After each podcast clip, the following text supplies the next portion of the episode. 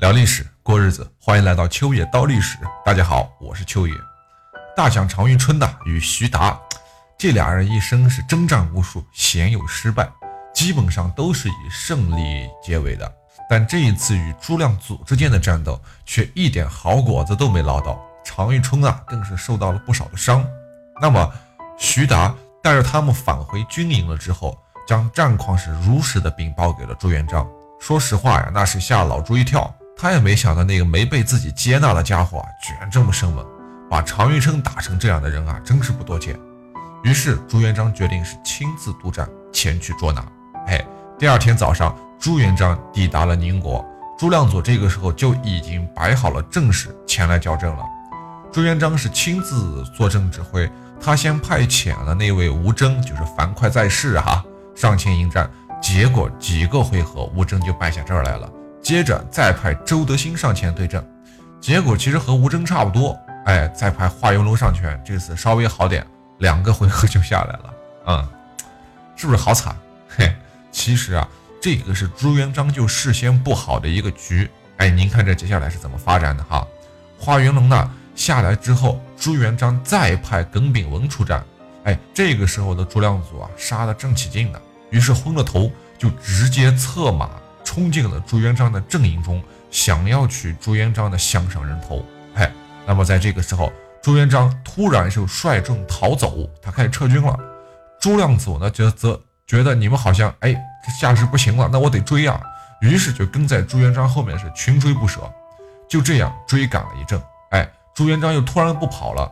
朱亮祖呢，这个时候才发现，哎，自己中了圈套，但是为时已晚，自己是身陷重围啊。朱元璋下令众将士齐攻朱亮祖，打得他是难以招架。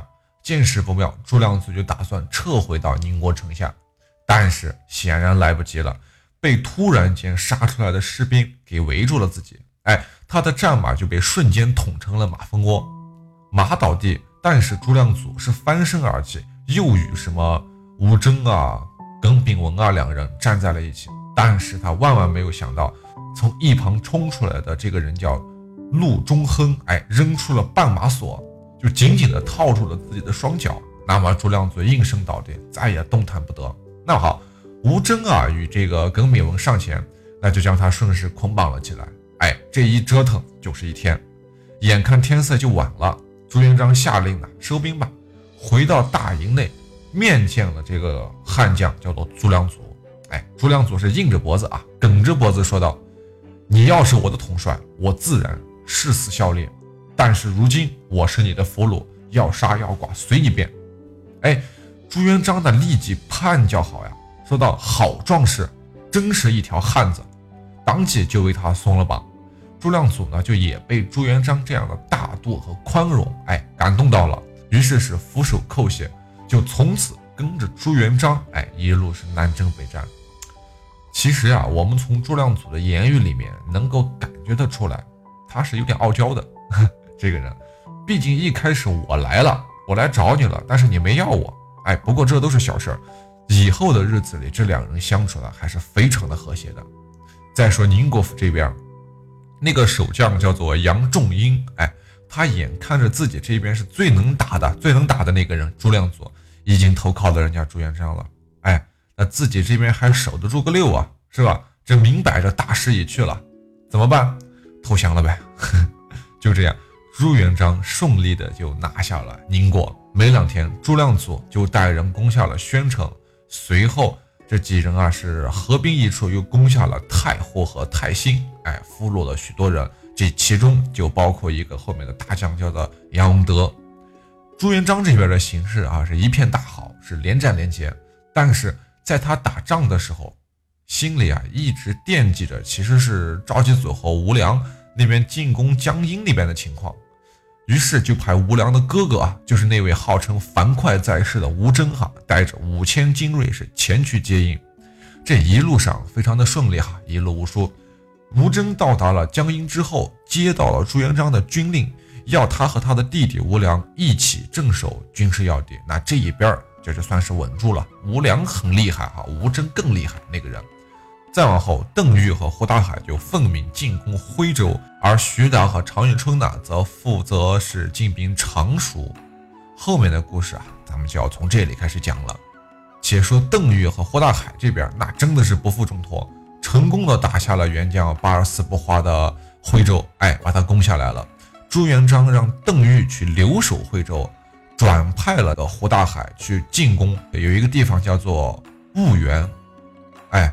这个时候，元朝的苗军元帅苗军哈，元朝有很多的部队，那么这一支部队因为主要是从苗族那边开始起兵的，所以被招安了以后就被称作苗军。哎，他们的元帅统帅叫做杨完者，哎，也就是大名鼎鼎的杨通贯。嗯，杨通贯呢就带兵就突然开始袭击徽州，哎，然后邓禹啊是眼见这些援军开始来的，真是。气势汹汹的哈，自己这边打不过，打不过怎么办？所以他就赶紧就下书，赶紧就写信，请胡大海回来解围。哎，一面他还使出了空城计，打开城门。苗军啊，以为这又是朱元璋在这边用计呢，哎，就不敢入城，一直在城外围着，不攻也不撤。哎，城里的邓玉那就显得有点难受了，但是。你不攻，你也不撤，你在这待着，你在待着待着吧，是吧？胡大海赶来了，那就在这个时候，外出的胡大海终于是回来了。城外两军厮杀在了一起，胡大海那是相当的彪悍哈，他挥刀斩死了那个苗军大将，叫做吕才。哎，邓玉一看这机会来了，马上是领军出城，配合着胡大海就杀的苗军是丢盔卸甲。哎，这就是徽州保卫战。那么徽州保卫战得以胜利之后啊，朱元璋就派遣邓禹和胡大海是双双留守在这个徽州，哎，另派了一个人叫孙火去攻打婺源，哎，就是怕你的徽州再遇危机，而且徽州因为是个，它是一个交通的十字路口，哎，所以说这个地方是非常重要的。好，此时我们就该讲另一边，就是徐达和常遇春进攻常熟的故事了，哎，这一段才是这个时间段中的重头戏。为接下来打陈友谅打下了一个非常不错的基础。在前往常熟的这个半路上，他们突然间听闻张士德率兵前来阻击。这个徐达呀，他知道张士德智勇双全，哎，于是和他的部下商议对策。我们在这儿啊，简单的去介绍一下张士德，他下面故事的反一号嘛，对吧？张士德他应该生于是一三二二年，这个没有详细记载哈，死于一三五六年，也也就是说他这会儿其实快死了。他的本名叫做张九六，和他的哥哥张士诚一样是江苏的泰州人，元末著名造反领袖张士诚的胞弟，哎，这么个关系。他从小啊就跟着哥哥张士诚以运盐为生，哎，所以也避免不了经常受到那些大户人家呀以及官家的欺压嘛，对吧？于是后面跟着大哥，在至正十三年（一三五三年）举兵造反。三年后，在常熟保卫战中被朱元璋俘虏。最后面老朱为了永绝后患吧，把他处死。其实历史记载他是把自己，他应该是算是自尽的吧？嗯，饿死的嘛。他在张士诚的几个弟弟中啊，他张士德是最强悍、最有谋略的一个人，哎，功劳也是最大的一个。张士诚在淮东站稳了脚跟之后啊，又命令他的弟弟就张士德率领一支部队是由南向北开始进攻，开始渡江，哎，开辟了江东的地盘。只是可惜他的对手这个时候是朱元璋，哎，如果放在别的时代，他和哥哥张士诚一定可以建立起自己的一番大业的。但是这一段历史非常热闹，没有你自己表一个人表现的机会，大家都有机会。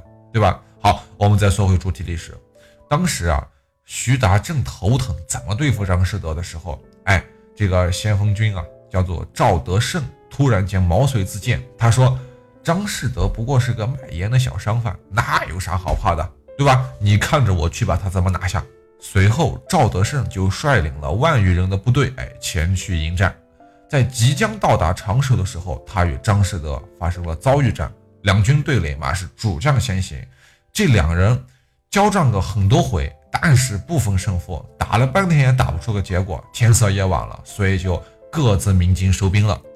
到了第二天，是两人再战，但是张士德这边有人安排的是暗算赵德胜，那么这边赵德胜被暗算了嘛，啊，肯定就落了下风。不得已，赵德胜下令是鸣金回营。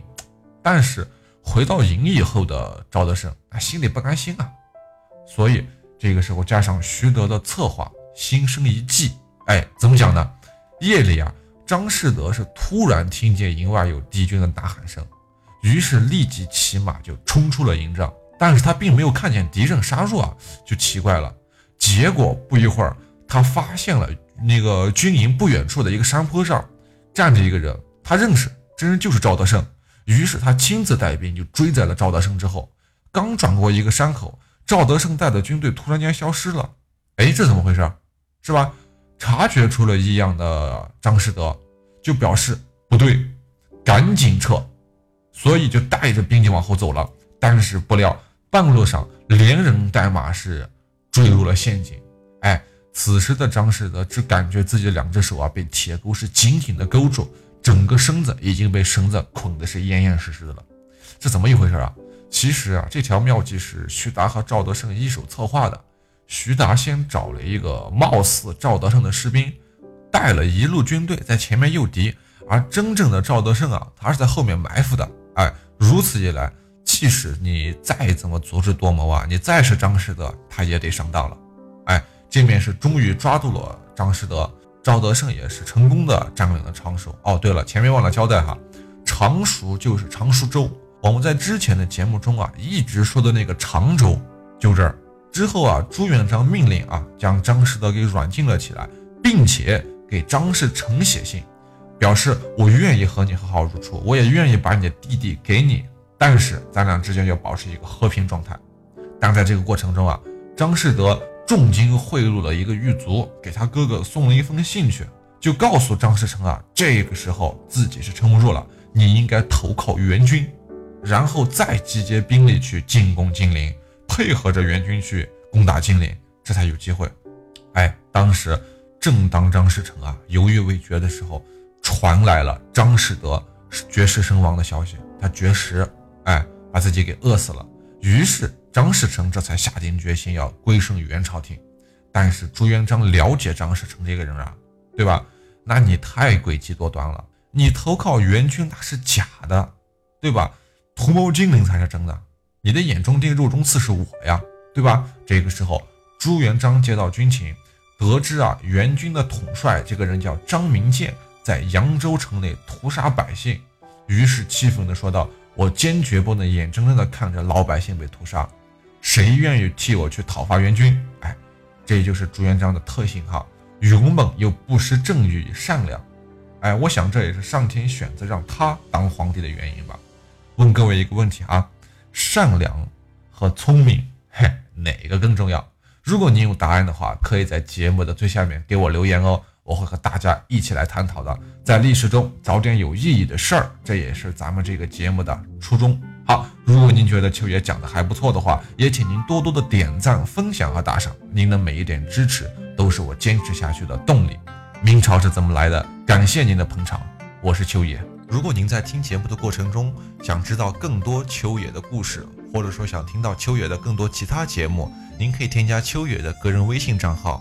首先，您可以打开微信，点击界面右上角的加号，点击添加朋友一栏，在搜索框中输入“秋野山人”的全拼，这样就可以找到我了。期待与您的深入交谈。